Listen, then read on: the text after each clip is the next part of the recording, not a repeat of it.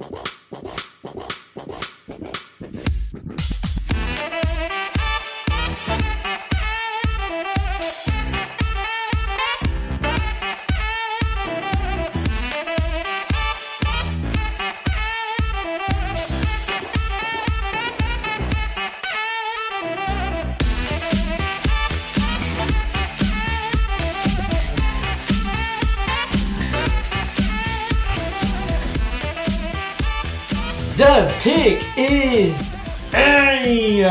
sejam bem-vindos a mais um podcast do On The Clock.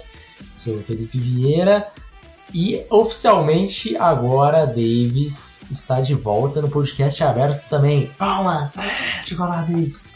Olá, meu amigo! Meu amigo querido ouvinte do On The Clock, estou de volta. Acabaram as minhas férias e Estamos aí produzindo o guia do draft. Para você que não sabe ainda, já está na pré-venda o guia do draft com 200 prospectos avaliados individualmente.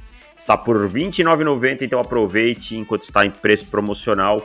Deve sair aí no, no, nos primeiros dias de abril e aí passa a R$ 34,90. Então corra e garanta o seu. Talvez até antes, né? Talvez final de março a gente já esteja lançando que, que aparentemente o, o ritmo tá bom, a gente, lógico, vai ter um problema muito grande nessa temporada, que é a gente vai lançar e vai ter Pro Day acontecendo ainda. É, o Pro Day de Alabama, por exemplo, está marcado para o dia 30 de março. É, aí eu não sei se a gente vai lançar um pouquinho uhum. antes, se ia ser dia 30 de março. Ia ser mais ou menos por aí que a gente estava imaginando, né? Mas, de qualquer forma, a gente lança e depois acontecendo alguns outros Pro Days, que acho que vai até o dia 7, se não me engano, acaba o último Pro Day. É, ainda acho que em abril tem Pro Day de Flórida, de Kentucky, então assim, Pro Days importantes, né? Especialmente para quando não tem Combine no ano. E daí a gente atualiza o guia ao longo, de, ao longo do mês de abril, tá? Então a gente deve lançar antes e ter alguma atualização, é, especialmente com, com números e com alguma coisa que aconteceu no Pro Day, se, se mudou, né? A nossa board, alguma coisa do, do, gênero. É isso. Recado inicial dado. Vamos para os comentários, então, meu caro Davis. Uh, Wesley ele deixa algumas perguntas aqui. Vocês acreditam que o Russell Wilson irá ser trocado em algum momento? Ele merece ter um time competitivo para brigar pelo Super Bowl. Infelizmente, parece que Seahawks não terá, acho, no futuro e no momento também não. Qual time vocês acham que ele se encaixaria? Meu QB favorito e claro que espero que ele se aposente no Seahawks.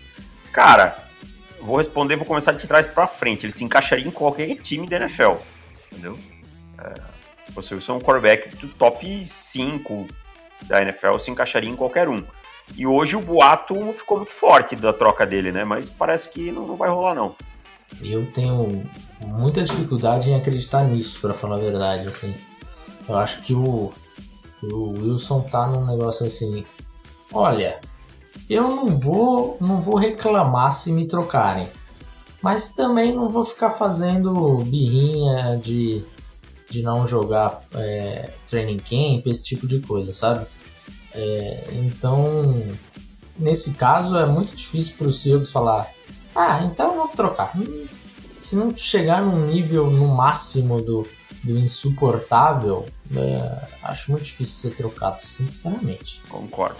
O que falta para o Oklahoma Sooners conseguir os playoffs e ganhar o título nacional? Eles, eles têm um dos melhores é, coaches do college. O que falta é melhorar a defesa como um todo, é, chegar no nível de recrutamento de Alabama e Clemson, é, que é uma coisa que eles hoje não conseguem. Então, quando chega lá na hora que aperta, o Oklahoma não tem jogadores suficientes para bater de frente. É, sem um recrutamento nesse nível aí vai, vai ficar difícil. A verdade é essa. Os próximos dois, três anos, tirando por base os últimos recrutamentos, não dá para esperar um, um, um nível de, de, disputar de fato contra, contra esses caras aí do topo. Acredita que Andrew Luck, acreditam que Andrew Luck voltar, volte a jogar novamente? Não, não acredito, cara. Acho que o Andrew Luck é, deixou bem claro assim que era um problema, cansou de, das lesões e tal, de, de ter aquele estresse das lesões. Então não, não acredito não. Também acho que não. E vocês viram que Notre Dame não vai estar no próximo jogo de videogame de college football porque não concorda que os jogadores não recebam dinheiro. Acho que é esse o motivo. Ah, cara, já começa a ficar avacalhado o jogo, sabe? Já começa a ter time que não vai e tal, já começa a ficar meio zoado. Mas não sei se isso aí vai ser uma tendência entre os outros times ou não. Tomara que não, né, cara? Tô louco pra fazer uma, uma livezinha na Twitch sobre a NCAA. É, eu nem quero que, que tenha os jogadores parecidos e tal. Só bota os times e tal, e aí depois a gente baixa os jogadores aí de algum lugar. Exato. Marcos Feitosa, meu amigo Marcos Feitosa, olhando para trás com os guias que vocês produziram nos últimos anos, quais equipes da NFL vocês percebem que. Você fez uma pesquisa sobre isso, né? Costumam ter a, a, board, a board parecida com a do The Clock, valor do prospecto, round de seleção. Então, começando nessa daí, eu acho que a gente tem, tem uma dificuldade que é, a gente já passou três anos e são poucos os times que têm é, que mantiveram os GMs por três anos, sabe? É, tem muita mudança. Metade já mudou. É, então não dá para realmente ter, ter uma base. Acho que o time que no ano passado foi muito parecido com a nossa Bird, foi os Browns. É, e de forma geral, Tom Telesco deve ser nosso pai. Ah, sim, os Chargers, né? Os Chargers. Errando e acertando, a gente erra junto e acerta é. junto. É, Acho que os Vikings também um pouquinho, assim, cara. Os Vikings, é, esse ano também foi muito parecido. É, acho que 2018 também foi. 2019 é, ficou um pouquinho mais distante. É, mas o Telesco, assim, as três primeiras rodadas é muito próximo do que a gente tem de fato. Bem próximo, né? É, tanto nos acertos, como, por exemplo, o Justin Herbert, quanto nos erros do Nasir Adderley, por exemplo, né? Que ainda, ainda tem esperança. Sim. Mas, enfim, acho que Outra... de forma mais macro, Chargers, é, no ano passado, Browns. Uh, segunda, costumam ter a board diferente do on the clock e mesmo assim selecionam bons jogadores com frequência. Colts. Colts, né? Eu acho que é mais a board mais diferente da nossa e acaba é. conseguindo ter bons jogadores, né? É, Colts a gente já, já aprendeu até nesse, nesse draft que foi um pouquinho diferente do que a gente. Acho que foi até mais próximo, o draft mais próximo dos, dos últimos três, assim, da nossa board. Mas até algumas escolhas que a gente não tinha gostado tanto, a gente falou, é, já, já provaram pra gente escolhas que a gente não gostou e se pagaram muito. Então, de fato, acho que é o time mais diferente que, que dá certo. E por último, ele pergunta: quais times costumam ter a board diferente do On The Clock, porém selecionam jogadores wins, incluindo Riches, etc. Seattle Seahawks? Seattle Seahawks, cara. Foi muito fácil identificar. Sabe quantos jogadores de primeira rodada o Seahawks draftou nos três anos que a gente tinha como primeira rodada? Nenhum. Um, DK Metcalf. DK Metcalf. Ah, é verdade, DK. Só. Só. É, eles selecionaram mais jogadores undrafted da nossa Bird nos três primeiros rounds do que primeira rodada. Nossa. É. é eles tiveram. Né, 2018 e 2019 a gente ainda usava né, os termos primeira, segunda, terceira rodada e tal. Agora a gente acabou trazendo para um outro tipo de, de grade, né? Que é o possível titular, um titular imediato, uh, potencial ao pro, jogador de practice squad e tal. A gente trouxe essa essa, essa forma de, de descrever a, a nota final do, do prospecto.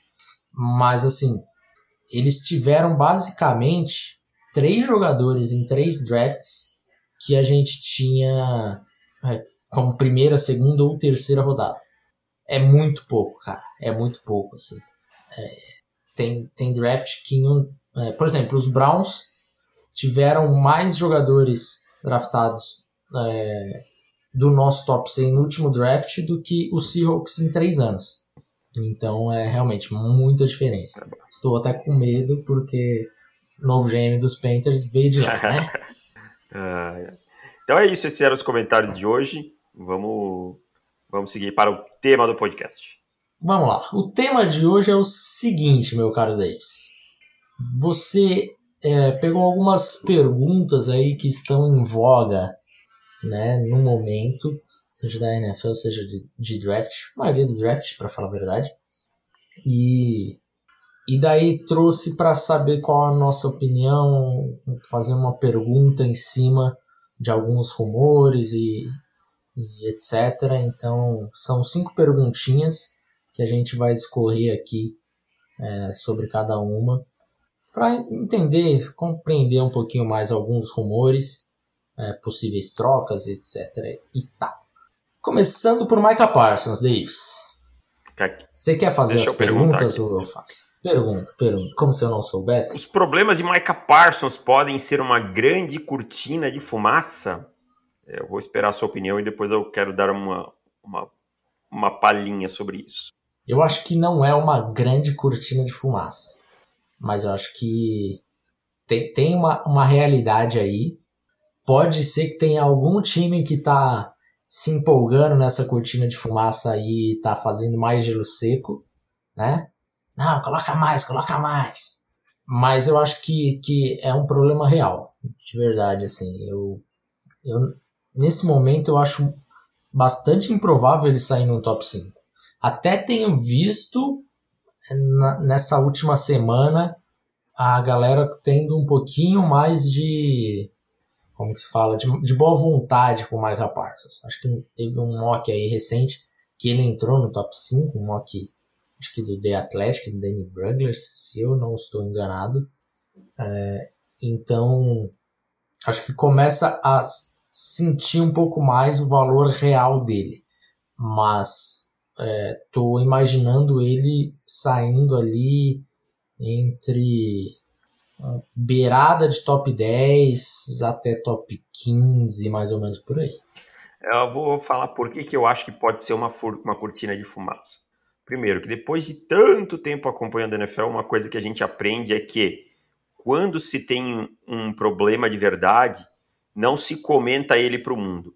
Tá? Não estou dizendo que ele não tenha problemas comportamentais ou que ele não tenha é, problemas extracampo e tal, mas o barulho em torno disso está muito grande, sabe? Todos os times falando, todos os, os, os, os insiders falando que ouviram do time. E essa semana começou também um burburinho que ele não é um jogador tão bom, que ele é um jogador que não consegue cobrir bem o passe, que ele. Brett Coleman falou é, isso essa semana, né? Que ele é um jogador que alguns scouts, e o Charlie Campbell reportou que alguns scouts falaram que ele não é muito inteligente parando o jogo corrido, que ele não enxerga bem os gaps hum, e tal. Hum, aí eu discordo com tanto, de uma forma tão feroz. É. E quando a gente sabe Nossa. que quando os scouts começam a soltar essas informações no vazio é, para a mídia, é porque tem algum BO aí e tem gente querendo é, o jogador. Porque assim, aí você une a, a fome com a vontade de comer, sabe? Você vai pegar você vai pegar. Ele já tem problemas extracampo, certo? O que já assusta muita gente e realmente ficou provado que ele tem, que ele teve comportamentos ruins no, nos primeiros. É, nos, nos, anos dele universitários, que ele é, era abusivo com os colegas e tal, que ele era um, um buller, né? Não sei se é assim que falam. Bullier. Bullier, sei lá, essa parada aí. Ou. E aí você junta isso com problemas de campo. Aí você vai derrubar muito um jogador. Né? Você vai pegar isso vai derrubar muito um jogador. Então, assim, ah, pode nem se preocupar com esse cara aí, porque esse time X não vai pegar. Esse time X não vai pegar. Entendeu? Então você começa uhum. a jogar o jogador para baixo e daqui a pouco ele está no seu colo.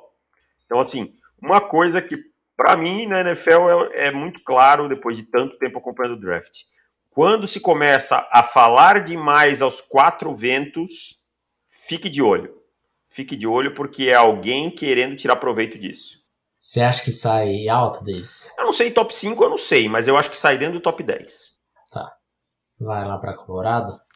Acho, acho que não, cara. Talvez saia até antes aí. Não sei, mas pode pintar. E Colorado é muito forte a chance de, se não tiver um quarterback na disputa, se não não entrar na disputa por um quarterback aí e tal, ser um cornerback pelo perfil do general manager. Mas também não, não duvido não, cara. É, é, um jogador muito talentoso. É, é, o que eu falo sempre. A gente sempre tem que ouvir todas as opiniões sobre draft. Tipo, eu não gosto muito desse negócio de ah, o fulano de tal falou que tal coisa nunca vai acontecer. Cara, no começo do processo todo mundo dizia que o Daniel Jones também não ia sair na 6, entendeu? É, tudo pode acontecer em termos de draft. Mas é, eu entendo quem gosta mais do Zaven Collins, do Coramor, mas eu não consigo, e eu revi todos os tapes, colocar o Micah Parsons atrás de qualquer linebacker dessa classe. Para mim, ele está um degrau bem acima, tá? E para mim estão fazendo uma cortina de fumaça enorme ao redor dele. Alguns scouts na NFL entendem que Zach Wilson processa o jogo mais rápido do que o Justin Fields, segundo informações aí do, do Tony Paulini. Concorda com isso, meu cara? Olha, cara, discordo. Discordo bastante. Acho que aí entra uma daquelas balelas que as pessoas gostam de reproduzir ao esmo, sabe?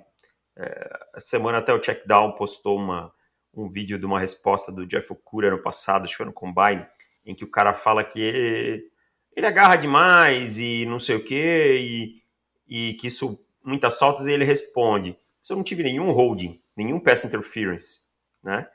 Corta o tape de novo. Então, assim, eu acho que às vezes se reproduz algumas coisas, assim, se cria algumas verdades é, que não, não condizem. E uma delas é quanto ao sistema de Ohio State. Se criou, é, tem que se entender uma diferença que é entre facilitar a vida do quarterback e ser um sistema extremamente simples. Eu acho que o sistema de Ohio State é, exige bastante leituras do, do é, é, mais complexo que o sistema de BIU, tá? É, tem muito menos, é, eu até estou procurando os dados aqui enquanto a gente fala, mas teve muito menos é, RPO, por exemplo, que BIU, tá? E, se, e o Zach Wilson é um quarterback que a gente vê que segura a bola também. Então, assim, se criou uma lenda que todo quarterback que joga em Ohio State tem a vida facilitada porque o sistema é muito simples e não sei o quê. E aí eu discordo bastante. Quando a gente vai olhar as progressões do Justin Fields, esse tipo de coisa, eu acho que ele processa o jogo na velocidade correta. É, talvez um pouquinho de antecipação, ok, pode, pode ser que ele, que ele pudesse ser melhor. Mas daí a dizer que ele não processa o jogo rápido ou que o Zach Wilson processa o jogo muito mais rápido que ele, eu discordo, eu discordo bastante. Até entra num ponto interessante, porque Clemson também tem um ataque extremamente simples. Nossa, né? muito simples, cara. E poucas pessoas falam disso para Trevor Lawrence. É... Então eu concordo, cara. Eu acho que assim, o... esse negócio de processar o jogo mais rápido, sinceramente, eu acho que o Justin Fields não é que ele não processa rápido, é que ele tem mais progressão. Exatamente. Então, joga joga é, campo inteiro, esse tipo de coisa. É. Então, ah, demora para soltar a bola. É porque ele tá lendo, entendeu? É, então, de repente, tem um, um, algum Trevor Lawrence que às vezes na primeira leitura já tá já tá já abriu, você não precisa ler a segunda, terceira, já tá ali. E é, é um, um, ataque que facilita muito, assim, tipo, na primeira leitura de Clemson, de BYU, acho que até um pouco menos que Clemson, mas acho que os três, quem acaba passando mais tempo é, fazendo leituras é o Justin Fields. Exatamente, eu então, acho que no então, top 4 quarterbacks aí, também. eu acho que o, o ataque, os dois ataques mais complexos são para mim de Ohio State e de North Dakota State tá? que é um ataque que é. também tem mais progressões e tal. Então, assim, não estou demeritando o Zach Wilson, não estou demeritando o Trevor Lawrence, é, mas é uma das falácias criadas ao redor do draft e tal, que todo quarterback vem de Ohio State por ser um spread offense, pop people, como se os outros não fossem, né? É, é, tem o sistema facilitado, ah, porque o Dwayne Haskins jogava nesse sistema. O Dwayne Haskins não deu certo na NFL, não é porque ele não era é, capaz de ler e tal, porque ele era um vagabundo, essa é a verdade, um cara que não estudava, que não estava pronto para não estava pronto para entrar em campo, que não ouvia, que não ouvia os jogadores veteranos e tal. Não tem nada a ver com o sistema de Ohio State. Né? Então eu acho que isso aí é meio uma, uma, uma faláciazinha criada que não, não, não é certo, não. Então vamos para a terceira. O que, que tem aí? Vamos ver aqui. Manda mais uma. Uh, os Eagles entraram na briga pela posição de quarterback após trocar Carson Wentz ou Jalen Hurts é o quarterback para 2021? Confio em Jalen Hurts em 2021. eu não acho que, que, vai, que vai gastar uma escolha de primeira rodada sem ter mais informações sobre Jalen Hurts, porque quando ele jogou, ele jogou bem, teve alguns bons momentos, então eu acho eu acho perigoso gastar uma escolha aqui no topo, sendo que você teve um cara que jogou poucos jogos e teve seus flashes. É lógico, ainda precisa melhorar muita coisa, precisão, a tomada de decisão dele, processamento dele tem que ser mais rápido. Mas ele teve poucos jogos e conseguiu mostrar coisas interessantes. Então, não acho que os Eagles é, vão atrás de quarterback na 6 e não acho que deveriam. Eu acho que eles estão numa posição de, de repente, dar um, um, um trade down importante, porque você conseguindo uma escolha extra ou escolhas extras em 2022 vai te facilitar se agora se chegar em 2021 e falar é, realmente o Hurts não é o futuro, mas em 2022 a gente já tem o draft capital mais alto. É, eles devem aqui, ter o draft capital dos do, dos Colts, né? Que deve acabar virando uma Colts. escolha de primeira rodada, né? De primeira, exato. E daí eu nem estou falando assim de um nível de ah, sai da 6 vai para 20 para ganhar uma de primeira rodada pro ano que vem. Simplesmente de acumular mais escolhas de terceira rodada, sim, sabe? Terceira, quarta rodada. Se der para pegar uma de segunda, de repente, dependendo de onde você vai dar um trade down, acho que tá numa posição de você dar um trade down curto, não sair de repente de um top 15, é acumular escolhas para 2022 e, e ainda assim você pegar um baita jogador agora. Né? Não acho que seja o momento de você pegar, por exemplo, um Trey Lance, que é provavelmente o quarterback que, que vai sobrar aí na, na 6, né? Sim. É, falam-se muito que, ah, se o Justin Fields estiver na 6 e tal, acho pouco provável que chegue lá. Eu acho também que eles vão uhum. com, com o Hurts, até porque o Howie Roseman é meio fiador também, né? É, peitou, escolheu um quarterback na segunda rodada ano passado, tudo bem, é um jogador de segunda rodada, é um, não é uma escolha alta de draft, mas você foi atrás de um quarterback, então você deve ter visto alguma coisa Sim. naquele cara. Então eu acho que. É, no mínimo ali, ele viu um talento maior do que onde ele estava selecionado. Exatamente. Ele não tinha talento de top 60 pro Hurts. É, top 60, assim, de, de, sei lá, 45 a 60. Ele provavelmente tinha ali no top 40, no top 35, alguma coisa por ali. É, talvez um pouquinho mais alto, não sei. Porque para você pegar uma escolha de segunda rodada em um quarterback, sendo que você acabou de renovar contrato com o seu titular, na teoria ali seria o seu franchise QB, não tinha nenhuma dúvida disso naquele momento, né? É, a não ser a, as lesões. É, é, eu acho que, que diz bastante ali sobre o quão alto que, que o Roseman tinha o Hurts naquele, naquele draft. E outra coisa é que também o, o Hurts não teve nada a seu favor, né, no, no tempo que teve em campo, né? Sim. É, o time já estava despedaçado. A linha ofensiva era péssima. O, o, o Doug Peterson também vinha tomando decisões questionáveis em relação ao plano de jogo e tal. O sistema não era favorável a ele, não tinha nada moldado ao redor dele. Né? É, e além disso, não teve uma pré-temporada, né? Por conta do, do Covid. Então, uhum. assim, é, é, o que eu falo. Às vezes tem que ter um pouquinho de paciência também para poder cobrar de um quarterback, né? Não é só é, colocar em campo, ah, não jogou. Por isso que às vezes eu fico meio. Quando o pessoal fala do tua e tal, eu falo, não, cara, eu acho que tem que ter um pouquinho de paciência aí, sabe? Então, uhum. é, acho que o Hurts merece pelo menos o crédito de ter um ano. Eu acho que os, os Eagles vão ser um time já para competir por alguma coisa em 2021, por algo maior em 2021, essa é a verdade. Então, é, não custa dar um ano e quem sabe ter achado seu quarterback. Estamos juntos nessa então. Partindo para a quarta pergunta. Se Rashawn Slater não bater 6'4 de altura, ou pelo menos 33,5 de braço, calma, calma, calma, é de braço. Sua queda será grande, podendo sair do top 20, meu caro Davis? Acho que sim, cara. Eu acho que o histórico, offensive tackles que não atinjam essas medidas e tal, não é nem um pouco animador. É uma coisa que, que a gente até estava discutindo esses tempos, a gente já falou algumas vezes esse ano, que é pode até ter tido o cara que foi bem, mas ele é a exceção. E aí você não vai correr risco numa exceção. Né? Então, assim, as medidas dele hoje, é, a gente só tem a altura que é 6,4 listado. Se ele for 6,3 já começa a complicar. Muitos times podem vê-lo como guard, né? Eu já ouvi até falar uhum. em center e tal, como interior offensive lineman.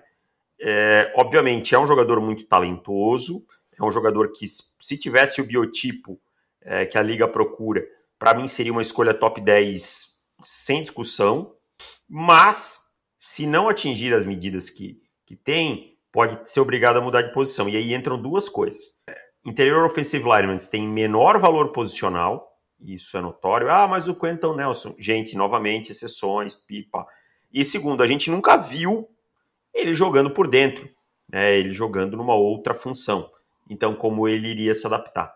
Então, acho que sim, acho que se ele não bater as medidas, muitos times vão derrubar o seu valor. Eu não tenho tanta certeza, cara. É, eu acho que, que no top 20 acho uma queda muito grande para ele sair. É, o, o, o, Rafão me lembrou de um nome importante, Isaiah Win.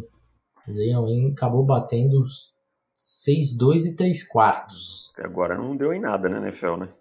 É, mas ele, ele não, não jogou mal, não. É, beleza. Ele ainda jogou como guarda essa temporada, né? Tem essa. É, mas ele, ele foi, um, foi um bom jogador agora em 2020, quando jogou. Lógico que teve a lesão dele no primeiro ano que acabou atrapalhando bastante.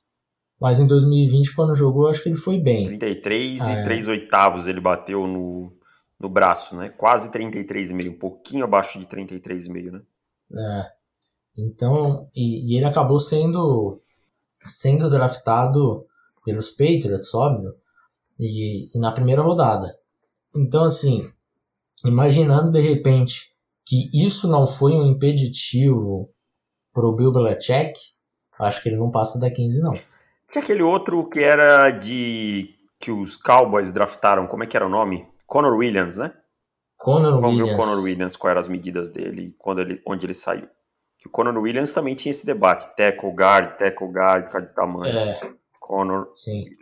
33 de braço. 33 de braço. A altura, a altura deu boa, né? 6, 5. Ah.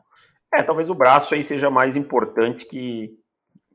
Obviamente, para mim, a gente também acha que o braço é mais importante e tal. É porque é uma parada meio lógica, né? Como a gente falou, assim. Se o cara não é Sim. tão grande. E, e, e, o Conor Williams foi para virou guard. Virou guard, né? virou guard, é não jogou nenhum jogo ainda como tackle e tal. Pode ser que, ah. que venha a ser aí quando Tyron Smith e tal, esses caras saírem, mas é, por enquanto é, é guard e jogou bem assim como guard. Ele foi escolha de segunda rodada, né? Escolha 50.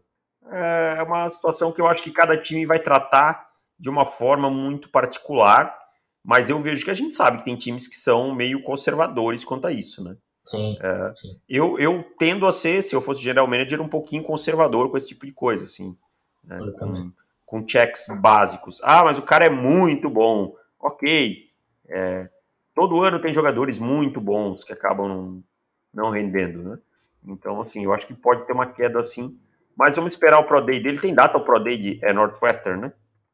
Northwestern, deixa eu dar uma olhada aqui. Eu tinha acabado Pro Day 2021. Aqui, Pro Day Schedule. 9 de março, se não me engano, cara. 9 de março? Ah, é, então tá, tá perto. pertinho, vai, vai ser um dos, um dos primeiros. Um dos primeiros. É. Acho que começa dia 7, Cinco. né? Dia 5. É. E fechando, Deus, vamos para a última pergunta. Essa aí eu vou até fazer a pergunta para você, hum. porque eu também tô coçando a cabeça até agora. Gardner Minshew e Sam Darnold. Quais os destinos desses quarterbacks, cara? Primeiro que eu vou começar falando uma coisa polêmica. Não sei se é polêmico, mas Sim.